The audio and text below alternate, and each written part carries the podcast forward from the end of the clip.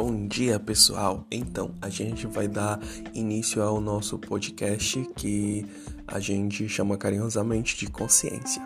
Então, é, o assunto de hoje a gente vai abordar um pouco sobre depressão e ansiedade através da visão da neurociência e um pouco sobre a como ela é vista para a própria biologia. Então a gente tem um convidado muito especial e vamos dar início ao nosso podcast.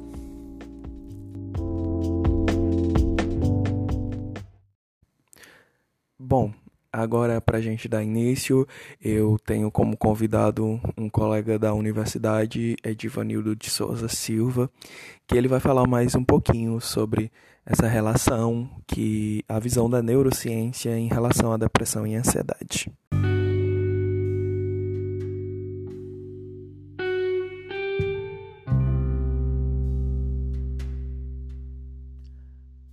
De ponto de vista da neurociência. A depressão e a ansiedade são transtornos mentais. A ansiedade é a forma patológica do medo. Tipo, o medo é essencial para a existência humana. Tipo, se você colocar o dedo no fogo, sabe, vai queimar. Então, se você colocar o dedo uma vez, na outra vez você vai saber que se colocar, você vai queimar. Já a ansiedade é a forma patológica, é ser o medo descontrolado de coisas que possam ser reais ou não reais. E é expressa pela ativação do sistema nervoso visceral na sua porção simpática, que é a responsável pela fuga e luta. E essa condição pode estar relacionada a problemas hereditários, pode ser uma coisa que é hereditária, ou também pode ser por traumas que a pessoa viveu. Esse medo patológico, que é caracterizada a ansiedade. Uma coisa importante sobre isso é porque são causas reais que as pessoas falam que são causas que são irreais, são besteiras, mas não, são causas fisiológicas, alterações hormonais, alterações de estruturas cerebrais até, como o transtorno da depressão.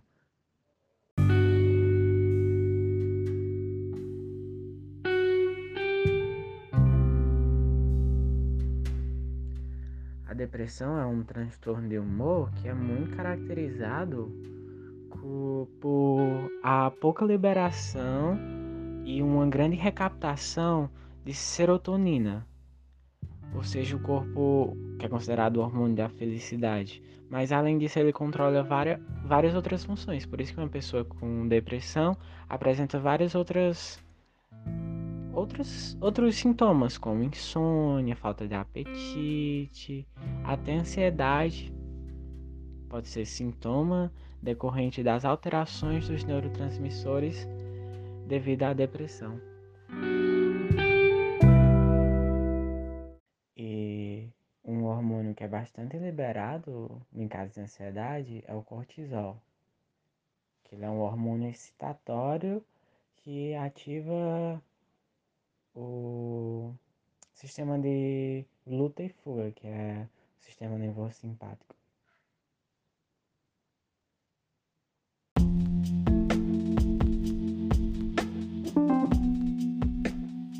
Então, muitíssimo obrigado, Edivanildo, pela explicação. Achei incrível, muito, muito esclarecedora. Bom, gente, só pra gente finalizar aí, a gente tem que lembrar que a depressão, assim, juntamente com a ansiedade, ela é uma doença que atinge mais ou menos 5% da popula população mundial, que isso equivale mais ou menos de população mundial atualmente, com a nossa marca aí de pessoas no mundo, aproximadamente 400 milhões de pessoas. E dentro dessas 400 milhões de pessoas que ela é atingido, é, ela atinge duas mulheres a cada um homem, então nas mulheres a depressão é muito mais corriqueira.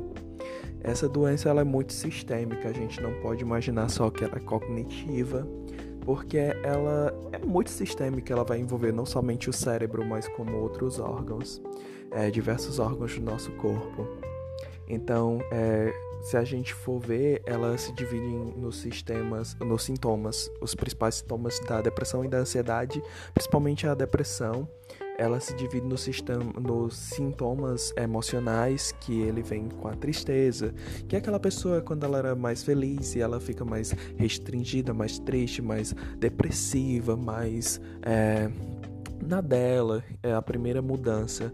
A gente também pode notar a ansiedade, porque com a depressão pode vir sim a ansiedade. Ela pode se tornar uma pessoa angustiada, então a angústia também é um dos sintomas é, emocionais. E o desprazer, é aquela pessoa que gostava de caminhar, correr, estudar, ler, ela já não tem mais prazer por aquilo, ela torna aquela atividade uma coisa desprazerosa para si mesma. A gente também tem os sintomas é, cognitivos, que se a gente for ver, são os sintomas que é, é, realmente da cabeça. Então, aquela pessoa ela vai ter uma dificuldade maior de, de se concentrar, de absorver, de ver, entender melhor as coisas que estão se passando. E também é, já foi provado cientificamente que juntamente com todos os problemas que a depressão traz, a gente ainda tem os problemas de memória recente. Então, quando uma pessoa desenvolve é, depressão, elas perde um pouco do que ela no mundo que ela tá, ela vai perdendo a memória recente. Então é, é um sintoma cognitivo. E a gente também tem uns sintomas físicos, é, que os principais é a perca de apetite, mas não só a perca do apetite. Então, é, tem dois fatores. Quando a pessoa entra em depressão, ou ela come demais para matar aquela ansiedade, ou ela realmente para de comer porque aquilo já não lhe dá mais prazer. Então a depressão não é só a falta de comer, mas o comer excessivo também pode ser um dos sintomas. E o sono é a mesma coisa. O sono é outro sintoma é, físico e ele estabelece ou aquela pessoa que dormia demais hoje já não consegue dormir, ou aquela pessoa que era muito ativa, muito proativa, muito festeira, ela começa a dormir demais. Então é um dos sintomas que a gente tem que estar tá ligado. Juntamente a gente também tem o cansaço excessivo, é, a fadiga, é, a falta de energia pode ser um. E as dores, porque as pessoas, como eu já foi citado, algumas pessoas acham que a depressão é só cognitiva, é só a cabeça, mas ela também causa as dores no corpo, que é um dos sintomas que a gente pode estar tá aí observando melhor para entender. Já o tratamento dessa doença é é uma coisa que muitas pessoas, principalmente na nossa população atual, elas querem medicar. É tipo, ah, é falta de Deus, é falta de crer em algo, ah, toma um xarope que passa. Mas a gente tem que entender que é uma doença muito complexa e que não é falta de Deus. Falta de Deus você usa para outras coisas. É, o crer em si pode vir ajudar sim, mas existe tratamento. O tratamento é a base de antidepressivos, que a gente já tem uma gama enorme de antidepressivos, e quem vai lhe ajudar nisso é um psiquiatra. O psiquiatra hoje não é mais um médico de loucos, de doidos. Hoje o psiquiatra ajuda as pessoas a viverem suas vidas, já que nossa vida é tão é, conturbada, rápida, e os, os os psiquiatras vão ajudar muito nessa questão de definir o que a gente necessita naquele momento. E outro, outro tratamento que alguns psiquiatras e psicólogos, é, o próprio psicólogo com a psicoterapia, que ela ajuda bastante. Quando você se entende e entende o que você procura na nossa sociedade, facilita bastante você conviver e se entender. E é uma forma, enfim. Bom, Levando já para o lado mais dos estudantes, dos universitários, algumas pesquisas já trouxeram aí, né? Se a gente for ver, que universitários eles têm 40% de chance de desenvolver depressão. É um número altíssimo. Então, estudantes universitários, fiquem atentos aí ao coleguinha e tudo mais. E 60 a 90% ansiedade.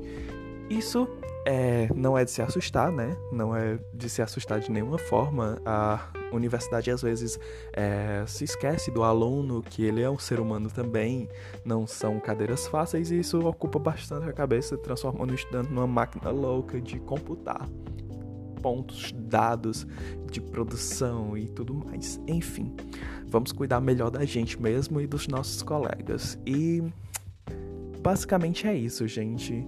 É, vale lembrar que a gente ainda não acabou uma pandemia. É, o tratamento é ficar em casa e se prevenir, usar máscara se for sair, álcool em gel e cuidado psicológico.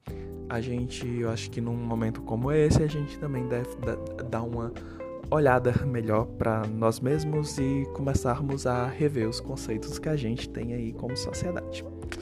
Por hoje foi só, então muitíssimo obrigado, até a próxima.